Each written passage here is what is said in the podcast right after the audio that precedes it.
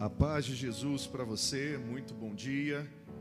Quero convidar você, nesse momento que você está cultuando conosco, adorando conosco, você não está só assistindo, seja você membro da Igreja Batista Supere, da nossa família na fé, seja você de outra família na fé, seja você que vai assistir e também celebrar conosco ao Senhor depois, no novo horário, você vai a, ah, celebrar ouvindo a palavra e a celebração ah, num outro momento, nós queremos dar as boas-vindas a vocês. Obrigado pelo carinho, à igreja, não só o carinho de hoje, mas o carinho que tem sido revelado, a lealdade em amor ao Senhor e a Sua palavra todos os dias desses 11 anos que eu e a minha família estamos aqui.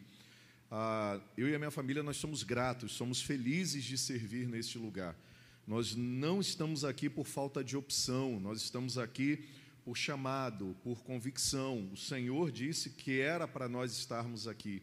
E isso é algo ah, declarado publicamente pela família, pela minha esposa e pelos meus filhos. Então nós somos, estamos muito felizes de estarmos aqui juntamente com todos vocês. Obrigado pelo mimo por dois motivos. Primeiro, porque todo mundo ama receber presentes, eu também amo receber presentes. E mesmo nesse momento desafiador, contribuíram com uma forma carinhosa e eu acredito, nos deram uma cesta linda e também abençoaram a vida de membros da igreja que estão produzindo essas cestas. Então, isso torna o presente muito mais especial, abençoando e sendo abençoados.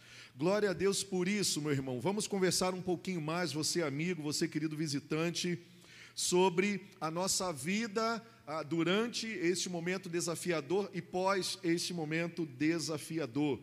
Ah, muitas pessoas estão conseguindo superar esse momento com grandes expectativas, com amor, com fé, recebendo da parte do Senhor, porque estão abertas a receberem do Senhor toda a provisão física, emocional e espiritual, porque elas têm relacionamento com Deus, elas se renderam a Jesus e elas estão caminhando e elas estão conseguindo superar esses momentos que está, já estavam pré-vistos na palavra de Deus, deveriam acontecer, mas elas estão superando, super, suportando, avançando, conquistando, mesmo em meio a tantos desafios, porque elas fizeram uma decisão antes dessa pandemia de viverem com o Senhor Jesus, de confiarem a Ele a sua existência e a sua vida. E elas descobriram isso na palavra de Deus, no Evangelho de Jesus. E mas existe também muitas pessoas que estão vivendo confusas, desesperançadas, estão nesse momento ah, perdidas, sem saber o que fazer, com dúvidas de como será a sua vida, a sua existência, a sua família durante e pós essa pandemia. É bem verdade que nós estamos vivendo um momento desafiador, sim. Nós estamos vivendo um momento em que muitas perguntas são feitas e poucas respostas as pessoas estão tendo. Eu também poderia me pegar ah, juntamente com você neste pensamento, mas eu quero dizer para você, sem ser arrogante, prepotente ou me achar melhor do que você, mas nós temos passado por esse momento com o direcionamento do Senhor. A palavra de Deus, o próprio Senhor Jesus, através do João, escreve em João 14,6, onde ele afirma que ele é o caminho, a verdade e a vida. Então, neste momento de incertezas, de muitas perguntas e poucas respostas, ah, nós precisamos reconhecer que realmente em nós nós não temos muitas respostas.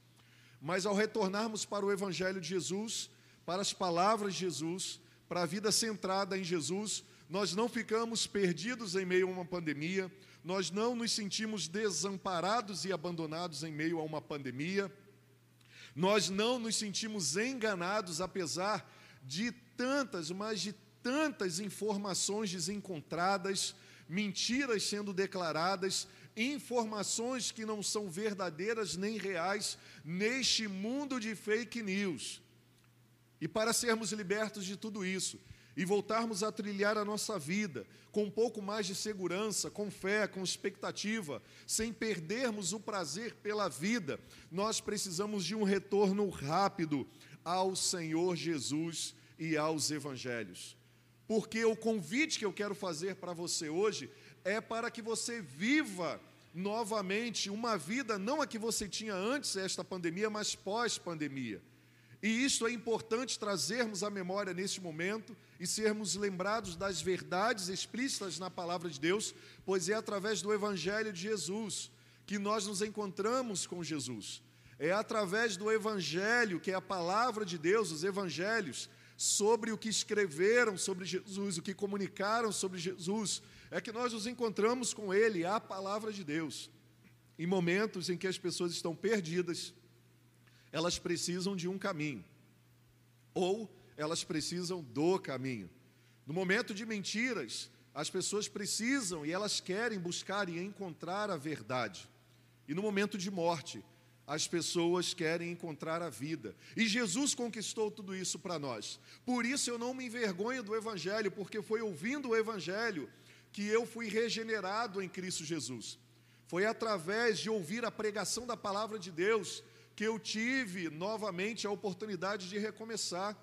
Foi através da pregação do Evangelho de Jesus, do ensino, do compartilhamento dos Evangelhos, contando sobre Jesus, sua origem, seu propósito e onde nós estamos incluídos nessa história linda de amor de Deus para conosco, que eu recebi o meu chamado e disse não para quase tudo na minha vida para ceder ao chamado do Evangelho de Jesus. E eu digo quase tudo porque a minha vida continua dizendo não para os outros projetos pessoais, para continuar firme no chamado em Jesus e para Jesus, para servir como missionário. Foi através do Evangelho de Jesus que eu consegui encontrar a verdadeira, o verdadeiro sentido da minha vida e o propósito da minha fé. E hoje nós vamos compartilhar esse tema, o Evangelho puro e simples, porque nós queremos trilhar o caminho, nós queremos viver a verdade e nós queremos desfrutar da vida, e é possível, mesmo em momentos desafiadores, nós estarmos caminhando com segurança, pois a nossa segurança não vem de nós, vem do Senhor Jesus. Por isso eu não me envergonho do Evangelho de Jesus, pois é o poder de Deus para a salvação de todo aquele que nele crê. Certa vez eu fui arguído por um amigo como eu poderia, ah, no meio acadêmico, como eu poderia acreditar nas palavras, ou na palavra de Deus, na Bíblia, se ela foi escrita por seres humanos. Eu perguntei a ele se ele acreditava em todos os conceitos, teorias e filosofias que norteavam o nosso jeito de ser e viver no mundo. A resposta dele foi que sim, e eu respondi para ele: a única coisa que me difere é o, o, objeto, o foco da nossa decisão de crer. Você decidiu crer em homens, eu decidi crer em Jesus Cristo e na condução do Espírito Santo de Deus trazendo as verdades dos céus sobre a minha vida. A única coisa que difere a minha vida da sua vida é que nós decidimos crer em coisas diferentes. Eu decidi crer no Evangelho. Eu decidi crer no Evangelho, sem ofendê-lo, sem agredi-lo. Certa vez eu fui arguído por alguém que é da mesma fé, ou pelo menos professa ser da mesma fé. E não são poucas vezes que pastores são arguídos em relação a isso. E certa vez alguém me questionou o seguinte: como é que você pode acreditar em um livro escrito por homens sem que haja nenhuma corrupção nele, sem que haja alterações humanas contrárias à vontade de Deus sobre este livro? Nós precisamos, às vezes, refletir um pouquinho ah, sobre as perguntas que as pessoas nos fazem.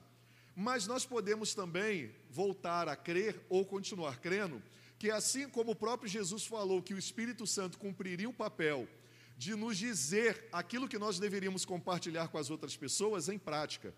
E esse foi um dos momentos em que o Espírito Santo rapidamente me trouxe à memória algumas informações importantes sobre isso.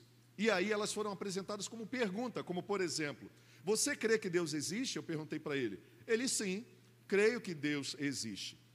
Você crê que Deus criou toda a natureza, o sol? Você acredita que da boca de Deus, da palavra de Deus, ele disse haja, e o sol, aquela, aquela bola enorme, queimando em explosões tômicas a todo momento, gerando fogo constante, dia e noite. Foi Deus que criou? Sim, acredito. Eu falei, você acredita que Jesus nasceu de uma virgem e ela foi ali a, a geradora da ação do Espírito Santo de Deus, aí ele já começou a me olhar atravessado. Eu percebi que ele não acreditava tanto assim.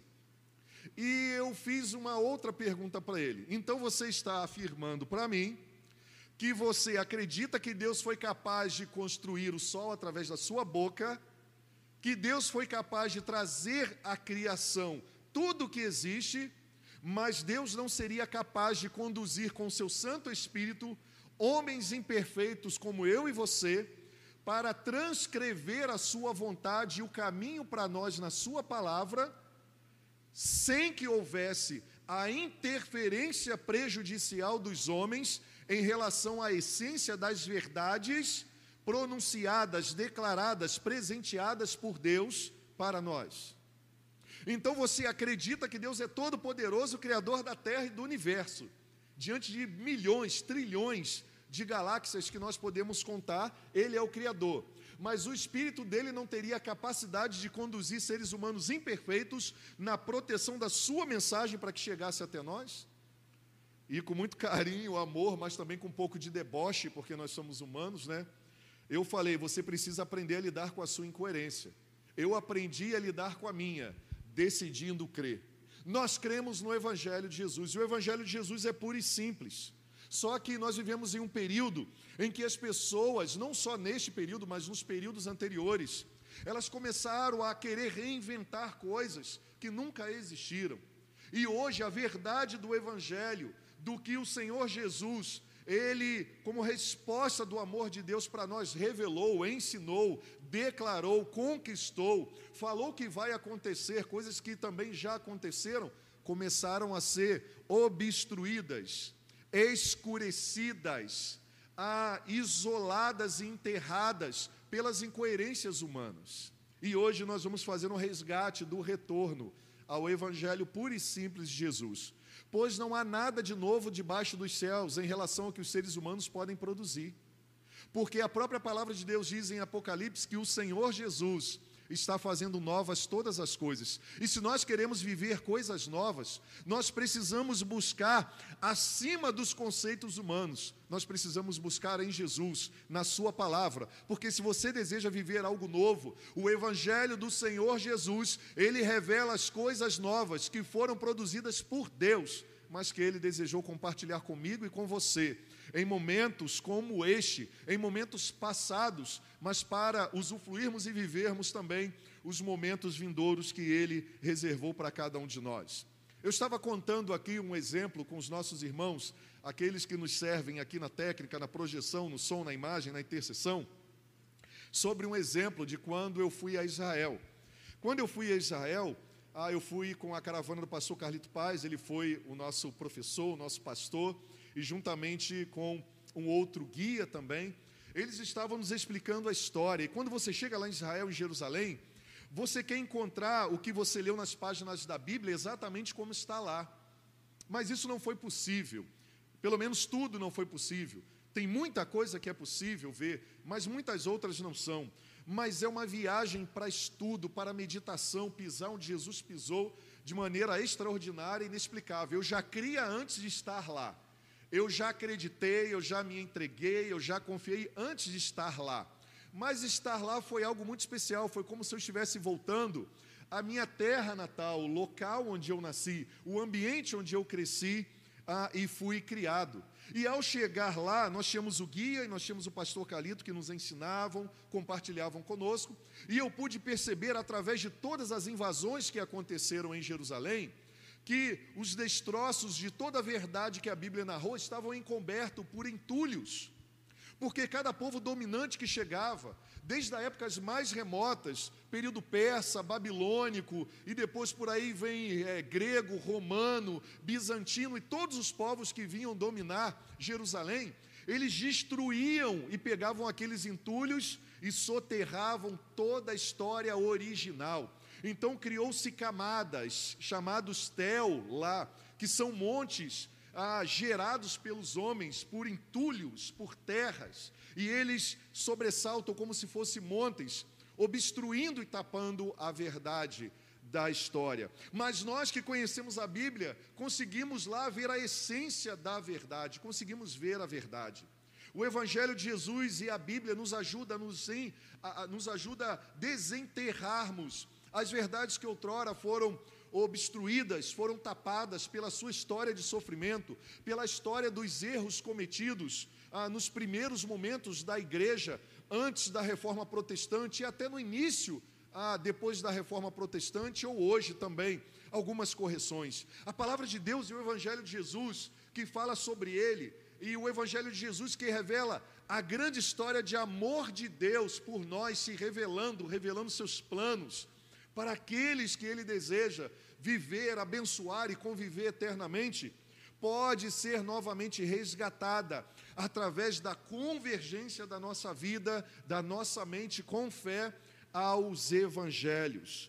O evangelho puro e simples é possível de ser vivido, de ser compartilhado, de ser multiplicado, e é ele que vai nos conduzir a Jesus, que é o caminho, a verdade e a vida. Então, se você precisa estar trilhando um caminho porque está se sentindo perdido, eu te convido a trilhar o caminho que é Jesus. Se você está vivendo com medo das incertezas, por tantas mentiras que os homens outrora professam nas redes sociais em todos os momentos, eu quero convidar você para retornar para o Evangelho puro e simples, para Jesus.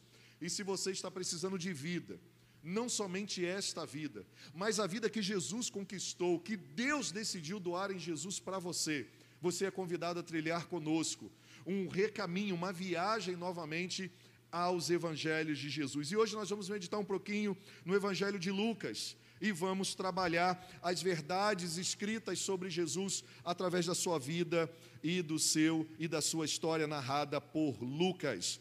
Lucas ele não foi um apóstolo de Jesus, tá? Lucas foi um discípulo de Jesus. Algumas pessoas cometem esse erro de acharem que Lucas conviveu com Jesus histórico, aquele que viveu aqui em carne e osso. Não, ele não viveu. Mas Lucas ele é um historiador. Lucas é um discípulo, Lucas é um médico. A história bíblica diz que ele escreveu tanto o Evangelho de Lucas através de pesquisas, de histórias, de conversar com pessoas que conviveram com Jesus, que tiveram os testemunhos vivos de Jesus, o testemunho ocular, e ele começa a pegar uma série de informações e ele começa a escrever o Evangelho de Lucas. E ele escreve a um amigo que ele denomina Teófilo, que é a junção da palavra grega teos com filós, que tem o significado de amigos de Deus. E tem alguns historiadores que dizem que, na verdade, o escrito dessa carta foi especificamente para todo o povo de Deus, aqueles que se tornariam amigos de Jesus. Mas há outra linha que diz que não, que Teófilo realmente é uma pessoa e essa carta foi direcionada a ele, o evangelho foi direcionado a ele. Mas Lucas também foi autor de Atos dos Apóstolos. Ele esteve com Paulo na prisão. Quem viu o filme de Paulo foi de forma muito clara ali a narrativa do grande parceiro que Paulo tinha, que era Lucas. E Lucas, ele também escreve Atos dos Apóstolos ou Atos do Espírito Santo de Deus. Em todos eles, eles têm um objetivo de apresentar Jesus como o Filho do Homem, de apresentar a sua história, de apresentar a sua perfeição, mostrando-nos através da humanidade de Jesus a sua compaixão, mostrando o seu plano redentor. Lucas aparentemente ele não tem propósito nenhum de que as pessoas estivessem duvidando do que ele tinha escrito, porque era real. Esse livro ele foi escrito aproximadamente, dizem os historiadores, 30 anos após a existência de Jesus aqui nessa terra, muito próximo. Tinham testemunhas oculares ainda dos grandes feitos de Jesus, da sua ressurreição. Porque a palavra de Deus diz, o apóstolo Paulo diz, que após a ressurreição de Jesus, ele conviveu entre nós ainda mais de 40 dias. Ele esteve se revelando como ressurreto para os seus discípulos e para mais de 500 pessoas e esse testemunho chegou até nós. Esse é o terceiro livro do Novo Testamento e relata a vida e o ministério de Jesus, detalhando os acontecimentos entre o seu nascimento, a sua morte, a sua ressurreição, a sua ascensão aos céus e também a perspectiva do seu retorno. E esses versículos nos levam novamente a voltarmos o nosso foco para a verdade que outrora foi obstruída. Lembra que eu falei com você? Eu não sei quais são os fenômenos, os pensamentos, os sofrimentos, as situações, os ataques de Satanás que estão tentando bloquear a sua mente, gerando em você alguns conceitos equivocados em relação à obra, a vida, as promessas, o perdão, a salvação e o retorno de Jesus. Mas hoje, em nome de Jesus, você vai retornar ao Evangelho puro e simples e vai voltar a viver a vida simples, não simplista, que Jesus conquistou para você. E você que ainda não fez uma decisão ao lado de Jesus, eu quero te convidar a tomar uma decisão já neste momento. Decida ouvir, ter uma experiência e a sua fé vai ser aumentada e acrescentada à medida que você buscar. Porque o convite ah, dessa grande revelação de amor de Deus, que é o Evangelho, apresentando a grande demonstração de amor de Deus e de Jesus, é um convite para nós buscarmos essa verdade. Então não espere que o caminho chegue até você. Ele está chegando nesse momento através da pregação do Evangelho, mas você precisa ir em direção ao caminho que é Jesus. Não espere a vida plena acontecer do nada. Jesus te convida a ir até Ele, porque é nele que habita a vida plena. Se você deseja viver a verdade diante de tantos equívocos e enganos, não fique esperando a verdade cair de paraquedas até você.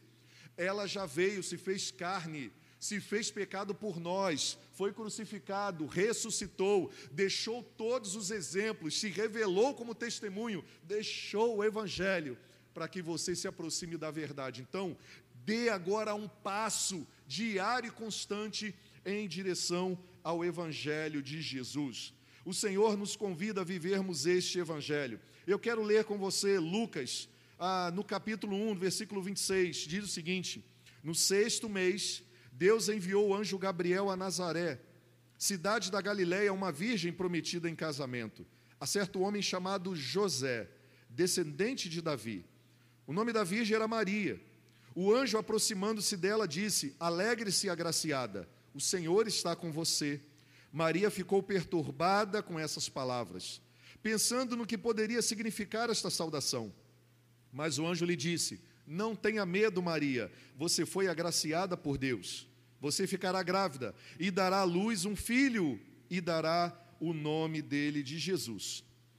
Ele será grande e será chamado Filho do Altíssimo. O Senhor Deus lhe dará o trono de seu pai Davi, e ele reinará para sempre sobre o povo de Jacó, e o seu reino jamais terá fim. Perguntou Maria ao anjo: Como acontecerá isso se sou virgem? O anjo respondeu: O Espírito Santo virá sobre você, e o poder do Altíssimo a cobrirá com sua sombra. Assim, aquele que há de nascer será chamado Santo, Filho de Deus. Perceba, não é filho de Maria somente é filho de Deus, e primeiro, antes de ser filho de Maria, é filho de Deus. Assim, aquele que há de nascer será chamado filho de Deus. Também Isabel, sua parenta, terá um filho na velhice.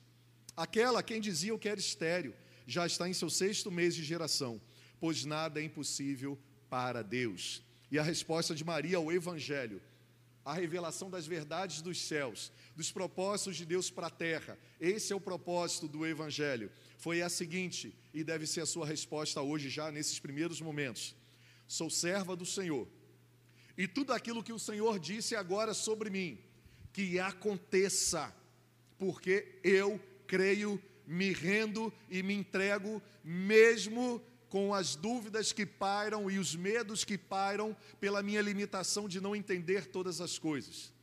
Sou serva do Senhor, que aconteça comigo conforme a sua palavra. Então o anjo a deixou.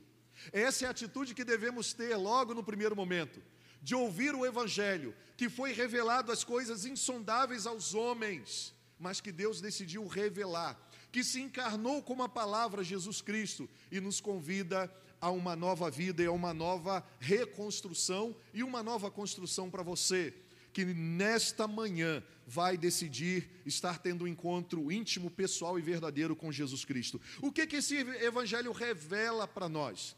O que esse evangelho nos convida a ser, a fazer, a viver, a esperar para estes tempos e para os tempos futuros? O evangelho do Senhor Jesus é a revelação do grande amor de Deus por nós, não nos deixando perdidos nessa terra.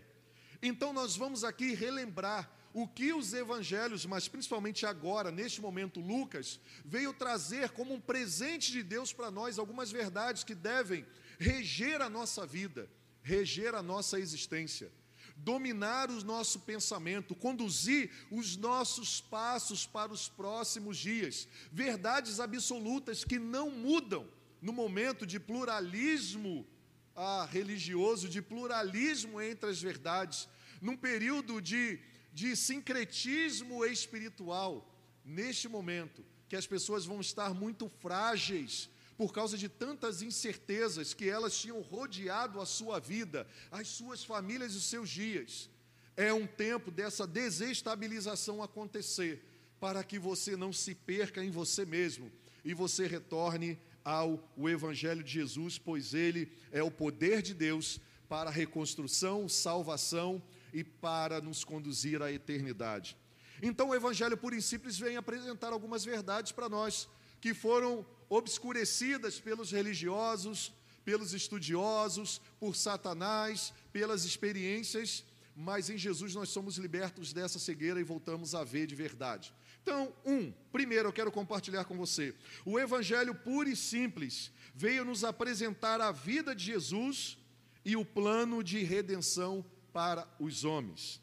O Evangelho puro e simples de Jesus veio nos apresentar a vida de Jesus, o jeito que ele viveu, o propósito, mas também o plano de redenção para nós. Então perceba, Deus nos ama. Ele enviou seus profetas pré-anunciando a vinda de Jesus. Jesus vem ao mundo, como ele viveu, é como nós devemos viver. O que ele fez é como nós devemos fazer.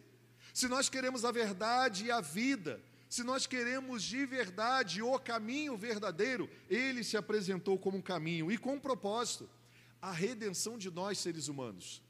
Então o Evangelho fala sobre Deus. O Evangelho é a revelação de Deus e a revelação do seu grande amor. Com que propósito? Com o propósito de buscar e salvar aquilo que estava perdido. Eu e você. De buscar e salvar uma humanidade que, no momento como este agudo de pandemia, revela-se o que há de pior mas revela-se o que há de melhor no Evangelho. Porque aquilo que está sendo revelado de melhor, pode ter certeza, não veio de homens, puramente e simplesmente de homens veio do nosso bondoso Deus e Pai, porque a Bíblia diz que não há nada de bom que aconteça na terra que não venha dos céus, do nosso Pai, o Pai das luzes, que revela toda a sua bondade, até para aqueles que ainda não reconheceram isso, mas são tomados pelo convite do Espírito Santo de viver a bondade aqui na terra. Então o evangelho puro e simples revela para mim e para você que neste momento ah, nós precisamos reconhecer novamente que estávamos perdidos, que o Senhor Deus, Ele se inclinou para nos resgatar dos caminhos equivocados que nós tomamos no passado e continuamos a tomar nestes momentos, porque é isso que a nossa vida projeta, é isso que ela produz quando estamos afastados de Cristo, do seu Evangelho e de Deus. A palavra também revela que nós não fomos chamados para sermos sermos iguais a Jesus, como Jesus. Mas o Evangelho revela a mim e a você que nós fomos chamados para sermos discípulos, aprendizes de Jesus. Algumas pessoas recusam o Evangelho de Jesus por não entenderem o seu plano completo. Elas acham que é um chamado à perfeição, elas acham que é um chamado para elas serem iguaizinhas a Jesus. Isso não é verdade. Sabe por quê? Porque se eu digo para você que o Evangelho tem como propósito final de que você seja igualzinho a Jesus, você vai se achar incompetente para tal. E essa foi uma mentira apresentada pelo por algumas pessoas que leram os evangelhos e tentaram ensinar os evangelhos, não por maldade, talvez, por ignorância mesmo e falta de conhecimento, revelando que você tem que ser igualzinho a Jesus na terra. Deixa eu falar uma coisa para você. Jesus é único, Jesus é soberano, Jesus é Rei dos Reis, Ele é o Salvador da humanidade, não há ninguém comparado a Ele. E Ele revelou isso no Evangelho que foi escrito sobre Ele. E as pessoas que perceberam isso viram: opa, peraí, Jesus não quer que você seja perfeito como Ele foi. Ele veio nos garantir a perfeição pelo seu sacrifício, porque você será perfeito como Ele foi. E a perfeição foi conquistada nele. Mas enquanto você vivia aqui nessa terra, ele é o exemplo maior a ser seguido. Você é convidado a ser discípulo dele. você é convidado a ser aprendiz de Jesus, você é convidado a ser seguidor de Jesus, porque não fomos chamados para sermos como Jesus, mas para sermos seus discípulos, seus aprendizes, seguidores. Sabe por quê? Porque tem muitas pessoas, quando ouvem o Evangelho, dizem: Isso não é para mim, porque eu me conheço. Eu sei das escolhas erradas que eu fiz, e a elas não conseguem reconhecer na explanação do Evangelho, na comunicação do Evangelho de Jesus, que o Evangelho é para nós, que Jesus é para nós, primeiro para a nossa salvação e depois para o nosso aperfeiçoamento. Jesus veio para nos libertar das cadeias do pecado, e é isso que o Evangelho comunica. Jesus veio salvar uma humanidade destruída. Jesus veio curar uma cultura destrutiva e doentia. Não tem a ver com práticas culturais, a maldade que nós estamos vivendo no mundo. Tem a ver com um homem que se perdeu em sua própria ganância e no culto ao seu próprio ego e aos seus projetos de poder. E Jesus vem nos resgatar disso, pois o Evangelho é a revelação do amor resgatador e redentor de Deus para comigo e contigo. É isso que o anjo fala para Maria. É isso que o anjo fala também em Mateus. Eis que trago boas novas de grande alegria. Hoje, na cidade de Davi, lhes nasceu o Salvador, que é Cristo Senhor. Esse é o Evangelho. O significado da palavra em grego significa boas novas. Boas novas é que se existia alguma coisa boa na terra, Deus trouxe a verdade e a bondade acima de todas as bondades dos homens para a terra e a dele.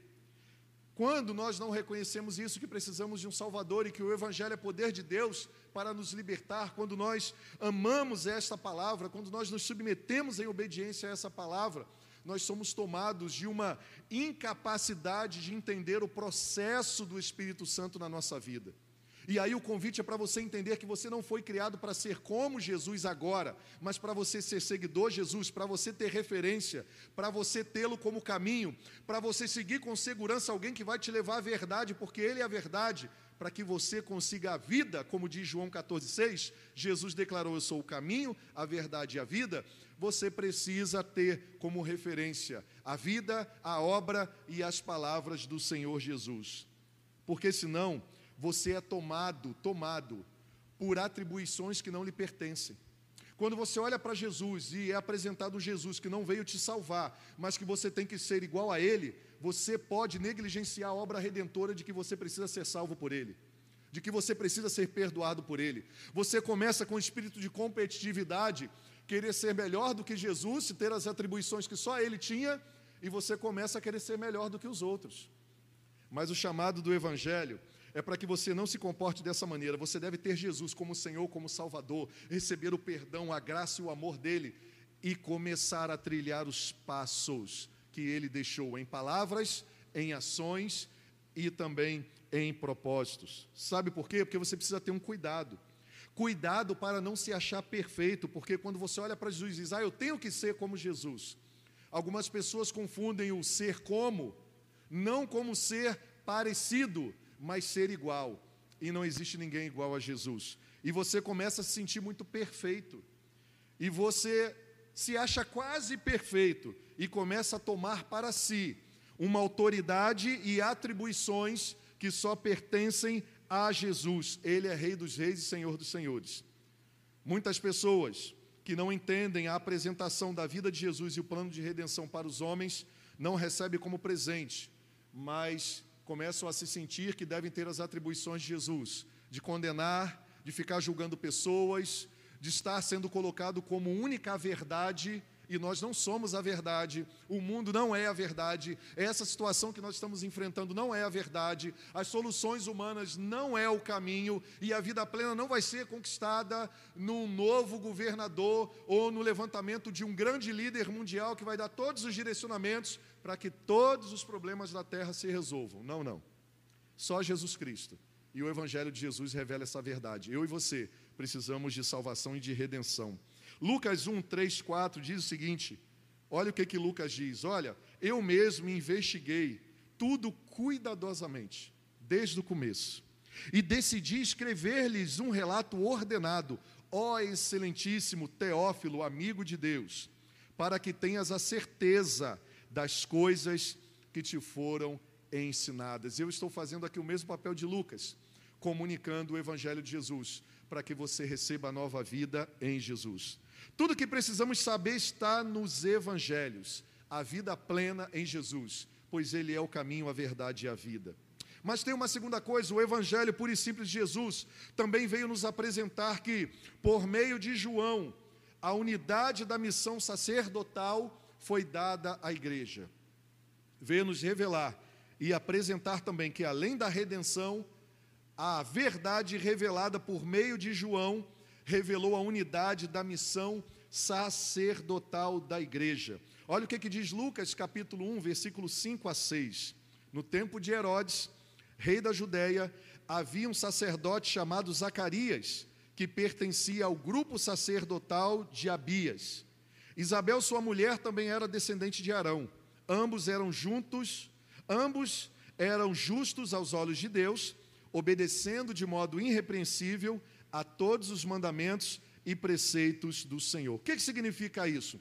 A unidade por meio da missão dada à igreja sacerdotal é que o Senhor conduziu a história e entregou essa mensagem do Evangelho à igreja dele. Aqueles que foram chamados para cuidar, para zelar, mas também para compartilhar e ensinar outros. Essa unidade da missão sacerdotal da igreja é revelada também nas cartas pastorais que nós somos o povo do novo sacerdócio de Cristo. Que foi uma mensagem verdadeira entregue à igreja e essa igreja precisa viver essa mensagem que é o evangelho. Que essa mensagem precisa ser preservada na sua simplicidade, na sua essência que essa mensagem precisa ser compartilhada e confiada a outras pessoas, porque antigamente o evangelho, ele era único, exclusivo somente para as castas mais ricas, os saduceus, os fariseus e caminhando até os momentos onde ocorre a reforma protestante. E contrariamente ao que o próprio evangelho dizia, o Senhor conduziu com seu espírito pessoas a estarem dando publicidade, amplitude à missão da igreja em unidade, porque todos nós somos sacerdócio real, nação santa, povo adquirido para proclamar as grandezas, o Evangelho. Essas são as grandezas daquele que nos chamou das trevas para a sua maravilhosa luz. O Evangelho fez de nós todos, todos, reinos e sacerdotes em Cristo Jesus. E essa mensagem ela foi comunicada de maneira constante na história para a mim e você. Ah, se nós não tivermos unidade nessa mensagem de que todos nós somos agora os mensageiros do sacerdócio da nova aliança, mesmo tendo pessoas específicas em cada dom. Eu recebi o dom de pastorear uma igreja. Talvez você recebeu o dom do pastoreio para o cuidado com pequenas células, com pequenos grupos menores. Talvez você tenha recebido o chamado para servir em outras áreas, mas todos nós somos reconhecidos da mesma maneira diante do Senhor. Somos sacerdotes e mensageiros desse evangelho. Onde Deus te colocou, você deve produzir a verdade desse evangelho puro e simples, que todos nós somos iguais perante Deus. Não só deveríamos ser todos iguais perante a lei, com atribuições diferentes. E essa é a mensagem da igreja. Não importa se eu sirva na limpeza, não importa se eu sirvo, em tudo eu devo comunicar o Evangelho de Jesus. Não importa se eu estou na transmissão, ali na câmera quando necessita, não importa se eu estou no som, na iluminação, não importa se eu estou no drive-thru, não importa se eu estou na minha empresa, eu sou sacerdócio real e nação santa. Essa é a mensagem do Evangelho. E nós devemos viver em unidade, gratos a Deus por isso. Lucas capítulo 1, versículo 11 diz: Então o anjo do Senhor apareceu a Zacarias, à direita do altar do incenso. A comunicação do Evangelho veio por aqueles que foram chamados para proteger essa mensagem e depois dar publicidade a essa mensagem, mas toda ela veio por meio da igreja o Evangelho é comunicado por meio da igreja. É a igreja que recebeu esse poder e essa missão de comunicar as boas novas de Deus para o mundo. E você é convidado nesse tempo a levar as boas novas para as pessoas, que o Senhor convida a elas, para elas fazerem parte de um reino e se tornarem aquilo que foram criadas para ser. Zacarias ministrava no templo E João ministrava onde? Nas ruas. Você vê o que que o anjo revelou a Maria? A sua parenta Isabel também está grávida. Aquilo que os homens falaram, que era impossível de acontecer, aconteceu. E tudo isso para que o evangelho do Senhor seja entregue. João Batista foi o que preparou o caminho de Jesus no deserto. Perceba, homens receberam o evangelho no templo, comunicaram no templo através do exercício da prática do evangelho. João Batista foi o pregador das ruas. João Batista foi o pregador dos desertos. Ninguém é superior um ao outro, mas a unidade na pregação do Evangelho, seja na casa, seja na célula, seja no trabalho, seja na sua empresa, você pode ser um empresário e pregar o Evangelho puro e simples lá. E depois nós voltamos no domingo, na segunda, quando essa pandemia acabar, na terça, na quinta, para celebrarmos a nossa unidade que foi vivida no cumprimento da missão de propagar a verdade do Evangelho de Jesus a todas as pessoas onde Deus nos colocou. Porque o Evangelho de Jesus há unidade, independentemente da diferença do espaço geográfico em que este Evangelho é pregado. Pregue o Evangelho de Jesus puro e simples na sua casa. Pregue vivendo. Pregue gerando unidade e amor. Pois onde há unidade, quer dizer, onde há pessoas pacificadoras, que levam a paz e não a guerra, ali há a pregação e a vivência do Evangelho de Jesus. O Evangelho de Jesus e a unidade dele nos leva a estarmos entendendo que nós não somos melhores do que as pessoas. Como eu sempre digo aqui, nós precisamos entender que o Evangelho nos faz pessoas melhores para as outras pessoas, a começar para os membros da nossa própria família. Porque senão nós começaremos a ter os sintomas dos fariseus e saduceus. E deixa eu falar uma coisa para você como a unidade no Evangelho é importante, porque ela nos equipara em termos de importâncias para Deus e na capacidade de cumprirmos os propósitos dele, mesmo sendo propósitos diferentes. Maria gerou Jesus, Isabel gerou João, todas elas foram objetos, entre aspas, quer dizer, canais para a chegada do Evangelho até cada um de nós. Não importa a posição, o que importa é de você se sentir muito orgulhoso e feliz porque você é o mensageiro e a mensageira do Evangelho de Jesus, poder de Deus para libertar, dar direção, sinalizar a verdade e produzir vida plena sobre a vida das pessoas. Se nós não entendermos assim, nós vamos ter os sintomas dos fariseus e dos saduceus. E preste atenção numa coisa: todos nós temos em potencial, aqui dentro de nós, a possibilidade de voltar a nascer novamente um religioso fariseu ou saduceu que se acha melhor do que os outros, que deseja ser o centralizador da verdade absoluta. Não, não. A verdade absoluta, Deus decidiu revelar os humildes. O Evangelho de Lucas diz isso. Quem era Maria? Vai na cidade de Nazaré para você ver, um negocinho pequenininho.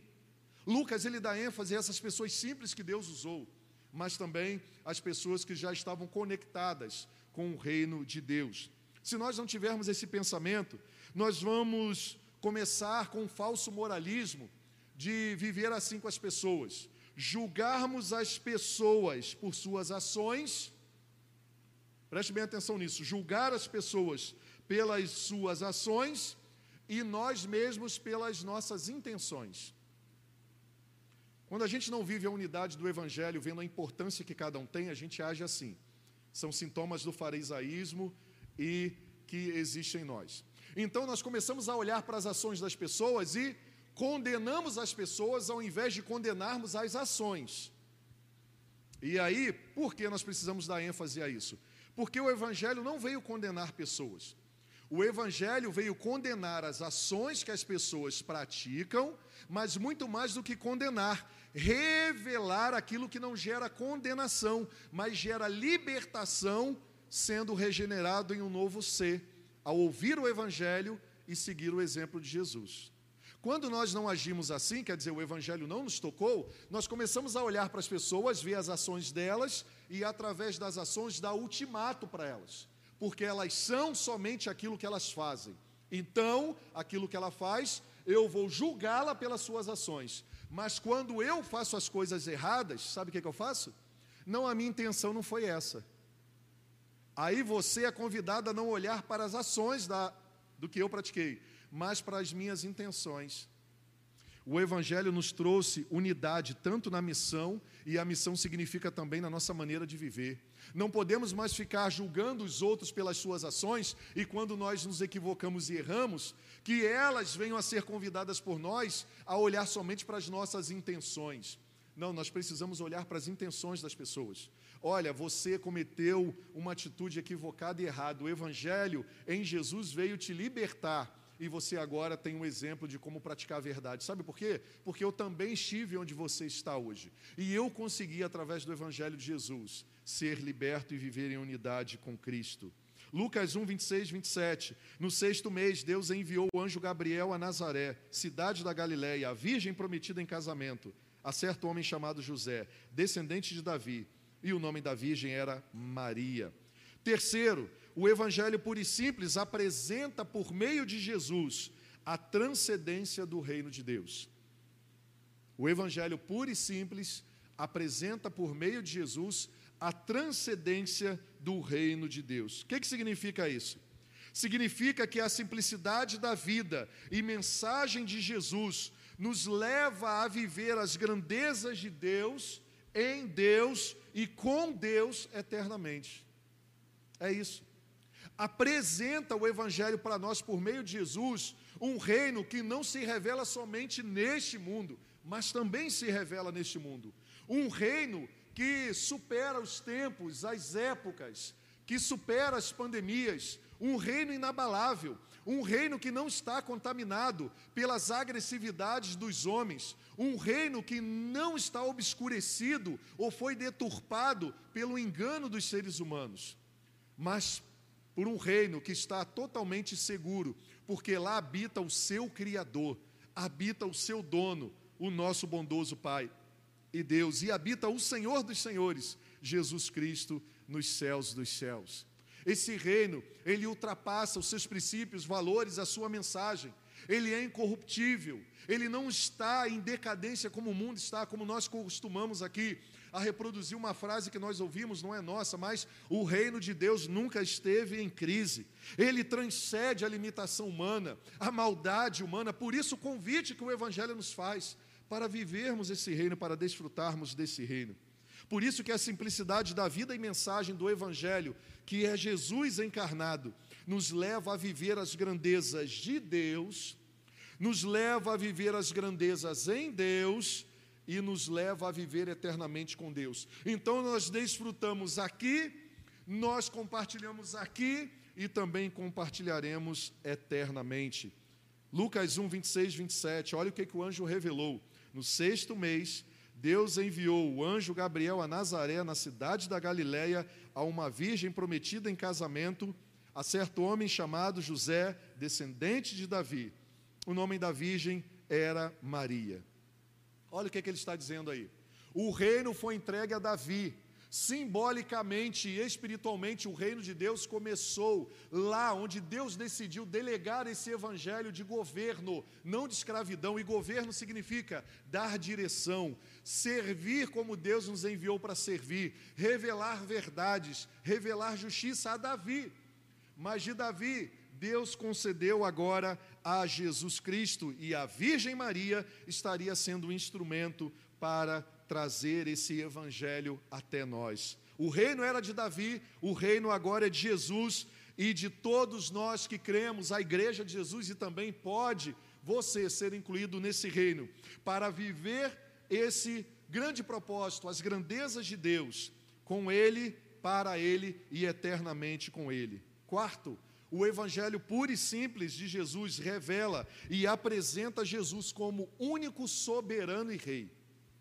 Único e soberano rei.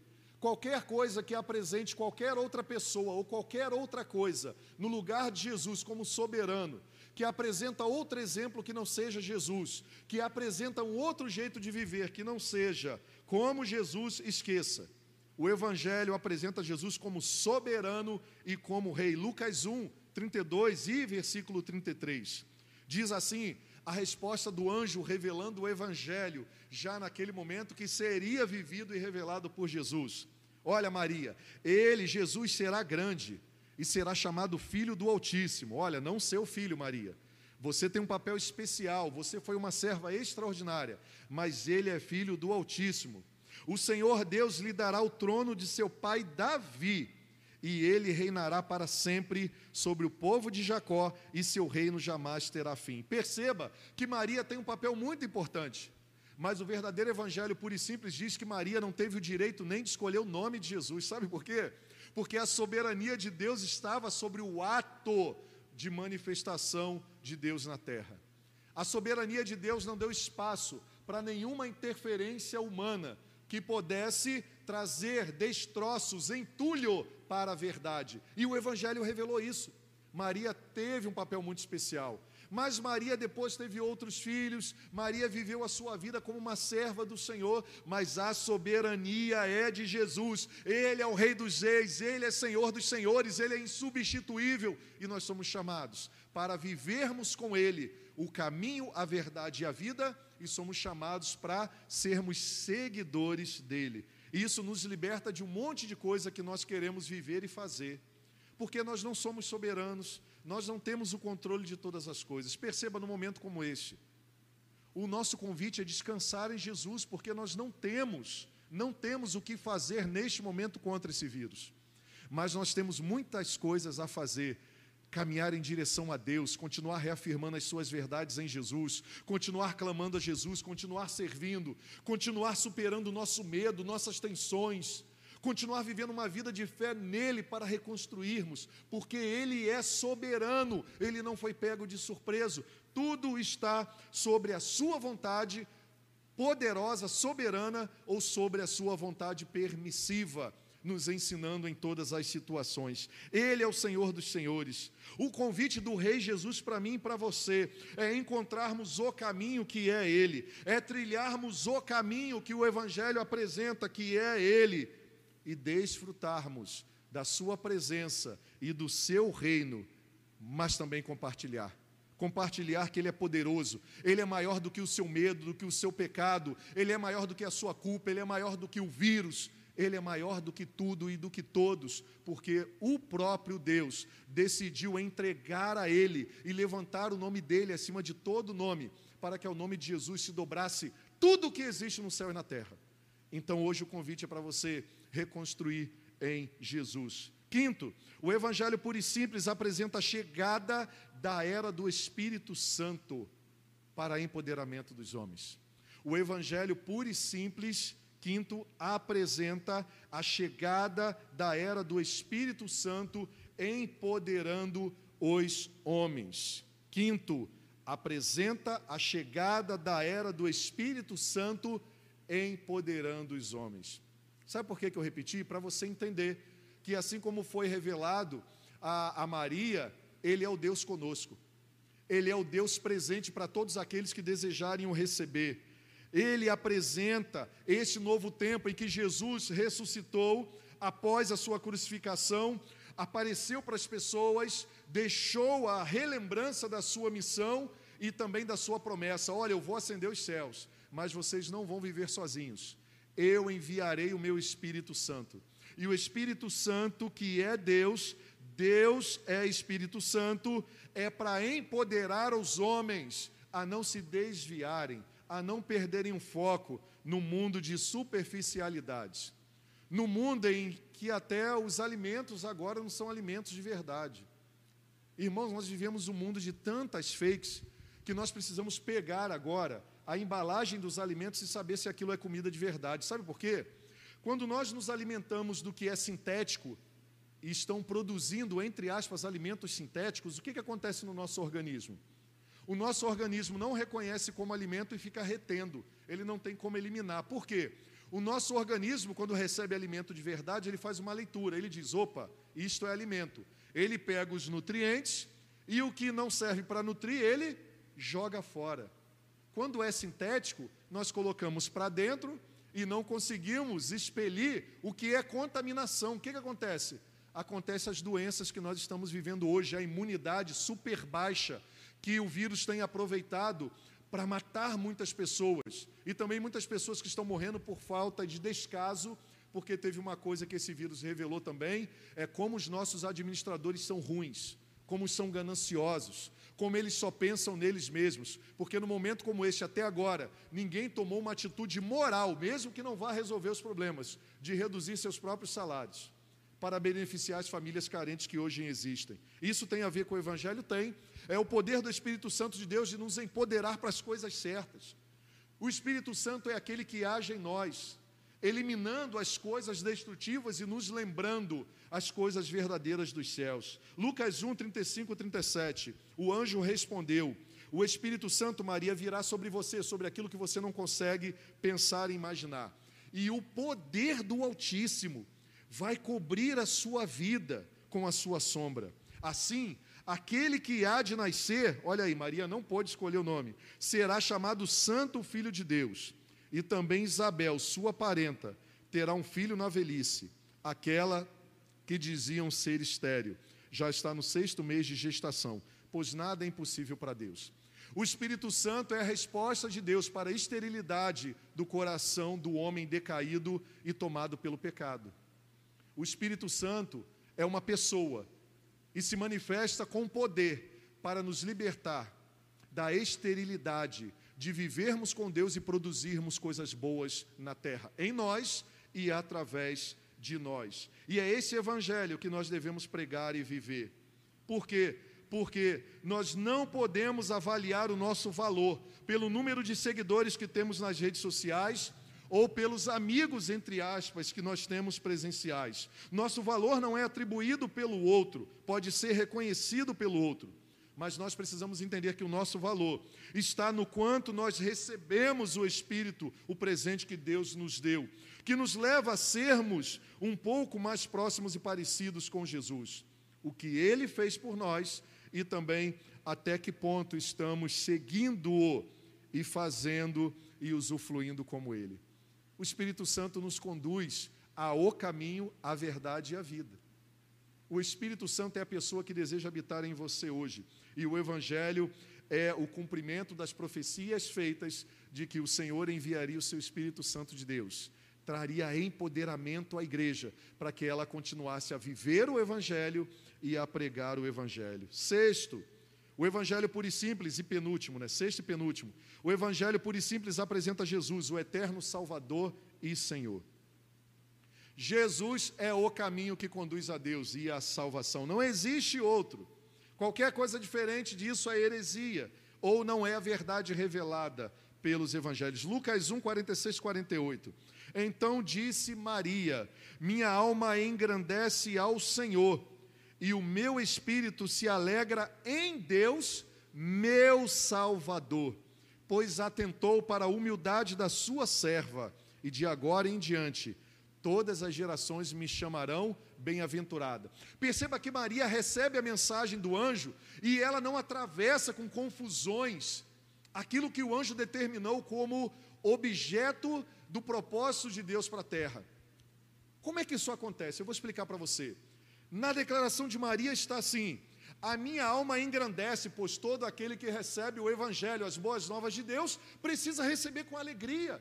Nesse momento você precisa receber essa palavra com alegria. Você precisa ter alegria em voltar a ler os evangelhos, a aplicá-los à sua vida. A palavra de Deus não é um peso, não é um monte de regras para nos tirar alegria ou prazer, mas pelo contrário, se torna o Evangelho de Jesus um muro de proteção, um caminho seguro, o que traz vida e nos conduz à verdade, porque nos conduz a Jesus. Então comece a olhar para os Evangelhos, para a palavra de Deus de outra maneira. Comece a se alimentar da palavra como Maria fez. Primeira coisa que Maria fez ao receber, eu me alegro. Eu me alegro porque eu, quem eu sou? Eu não sou ninguém é o meu pensamento todos os dias. Quando o Senhor me convida a continuar nessa missão de ser um evangelista, de pregar a Sua palavra, de ensinar, de conduzir um povo que é dele, a igreja é dele. Senhor, quem sou eu? Eu sei quem eu sou, por isso que eu digo isso. Eu sei das minhas limitações, mas sabe o que, eu faço? Ao invés de ficar me culpando, me auto a, a, entristecendo, questionando, eu falo: ele decidiu escolher, eu estou entregue nas mãos dele, eu vou me alegrar na escolha, entre aspas, louca que ele fez, porque nem eu mesmo me escolheria para ser o divulgador da mensagem que eu gostaria de comunicar ao mundo. É mais ou menos, entre aspas, com a minha tradução que Maria faz. Olha, eu me alegro no Senhor, e o meu espírito se alegra em Deus, o meu Salvador. Ela reconhece Jesus como Senhor e como Salvador, pois ele atentou para a minha humildade, a humildade da sua serva.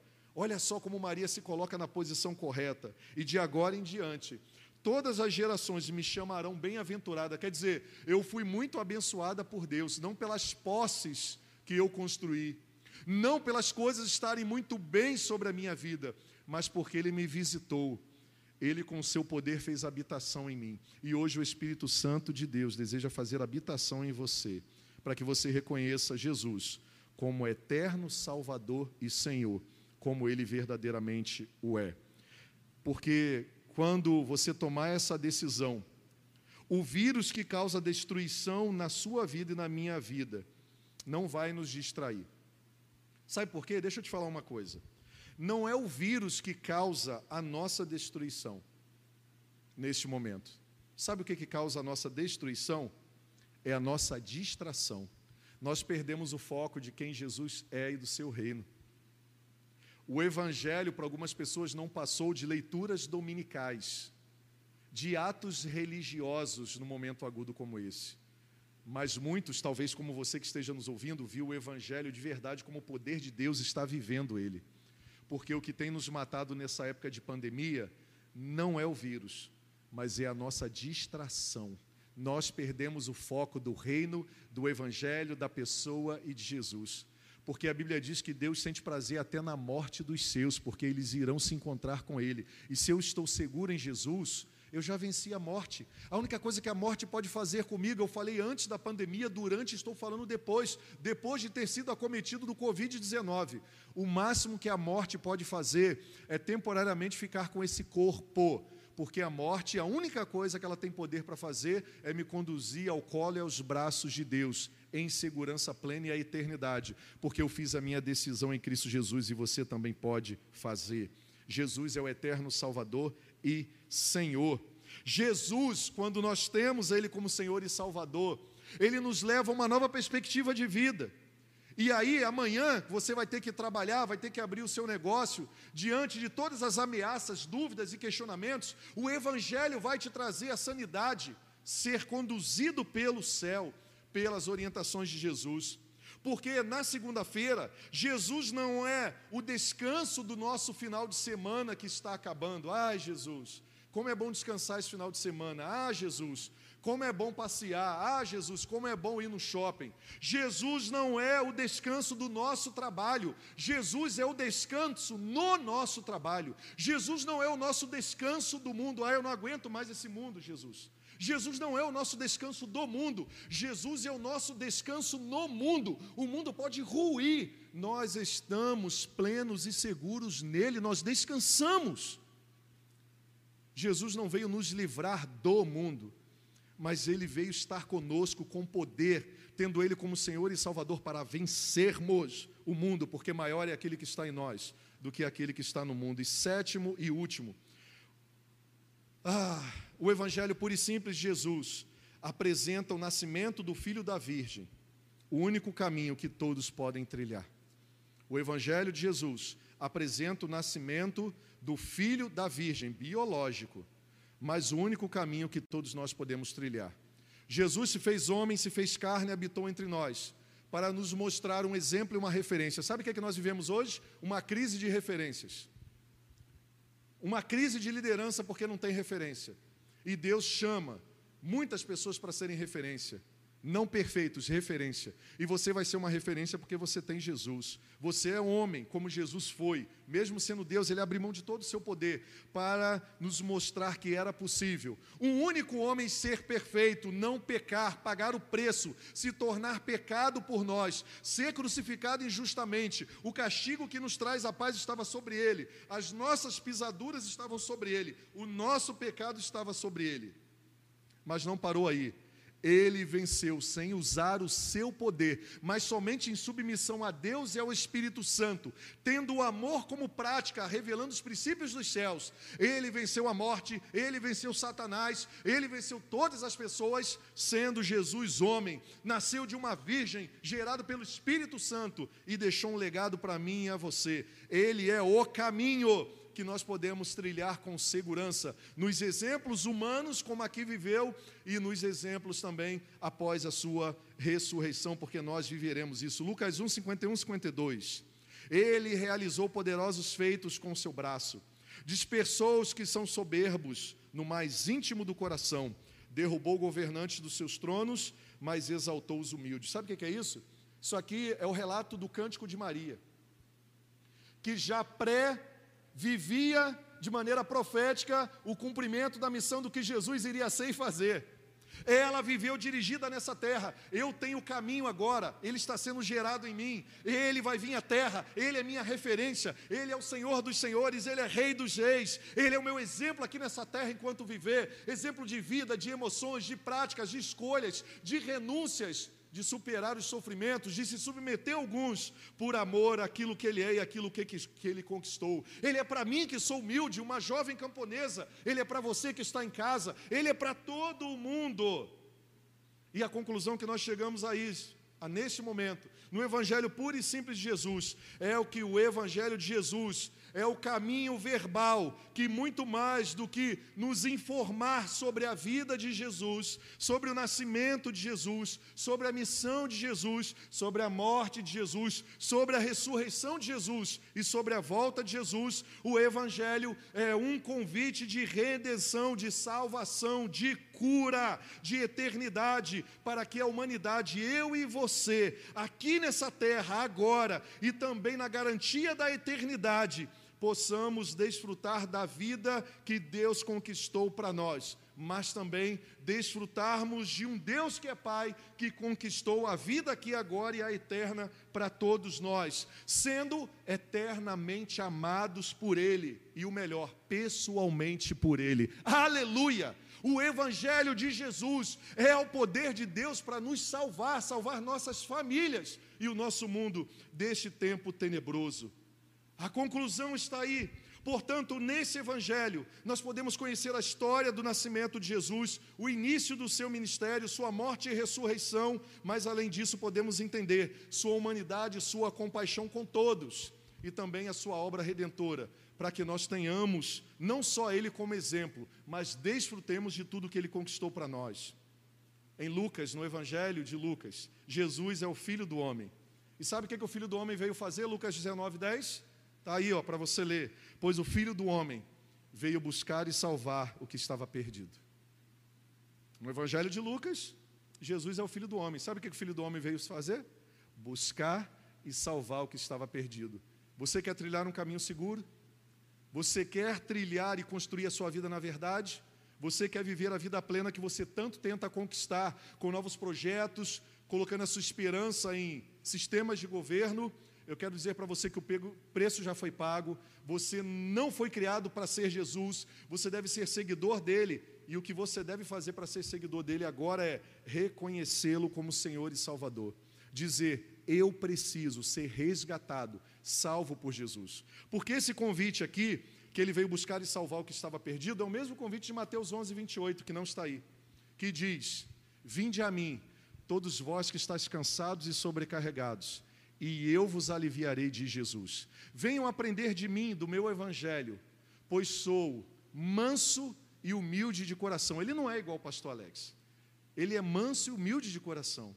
E aí ele diz que aí então encontrareis descanso para as vossas almas. Alma batida, há descanso para você hoje, há renovo, há nova vida em Jesus. Redenção plena é o que acontece, o que o Evangelho apresenta. Unidade na missão em Jesus, sacerdócio real, é o que o Evangelho apresenta. Importância do reino para nós e através de nós é o que apresenta. A soberania de Cristo é o que o Evangelho apresenta. O poder do Espírito Santo guiando a vida daqueles que se rendem a Ele e sendo beneficiados é o que o Evangelho apresenta. Jesus, como eterno e único Salvador, é o que o Evangelho apresenta. E a inclusão de todos no caminho que é Jesus. O ministério pode vir para cá e eu quero convidar você a como o filho pródigo, o filho perdido, que estava caído e se lembrou do bom pai e do ambiente da casa do bom pai, tomar a mesma decisão que ele tomou de retornar.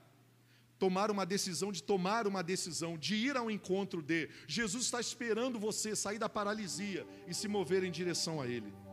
Por isso, o bom pai disse ao filho perdido, na parábola que muitos dizem ser a parábola do filho pródigo, mas é do pai que ama essa parábola. Disse assim: Disse o pai ao filho que voltou a, e também ao filho mais velho que estava na casa: Meu filho, você está sempre comigo, e tudo que eu tenho é seu. Mas nós tínhamos que comemorar e alegrar-nos, porque este seu filho estava morto e voltou à vida, estava perdido e foi achado. Você está vivo, mas está morto. O Evangelho é o poder de Deus para trazer vida.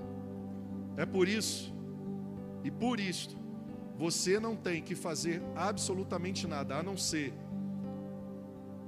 tomar as atitudes de rendição, de humildade, como Maria teve, de reconhecimento que o poder de Deus deseja repousar sobre a sua vida hoje.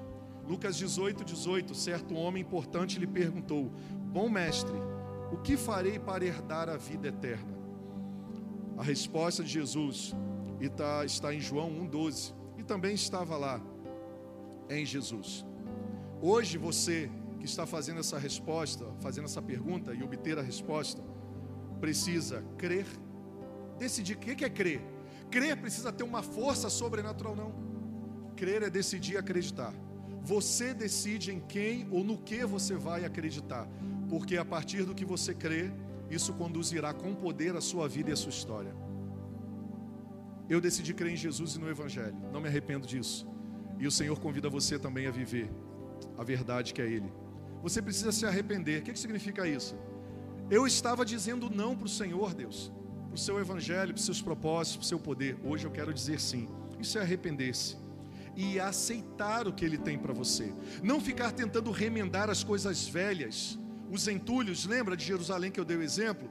Porque toda vez que você continuar tentando preservar as coisas velhas, você não vai ter energia para cavar e receber o que o Senhor vai revelar para você. Cavar é você buscar nele e ele vai permitir ser encontrado, como ele revelou, mas há muitos anos atrás, centenas e milhares de anos atrás, a Jeremias: Buscar-me-eis e me achareis quando me buscardes de todo o coração. E você precisa receber tudo o que ele já fez por você. O Evangelho de Jesus não tem a ver com o que você pode ser ou conquistar através dos seus esforços.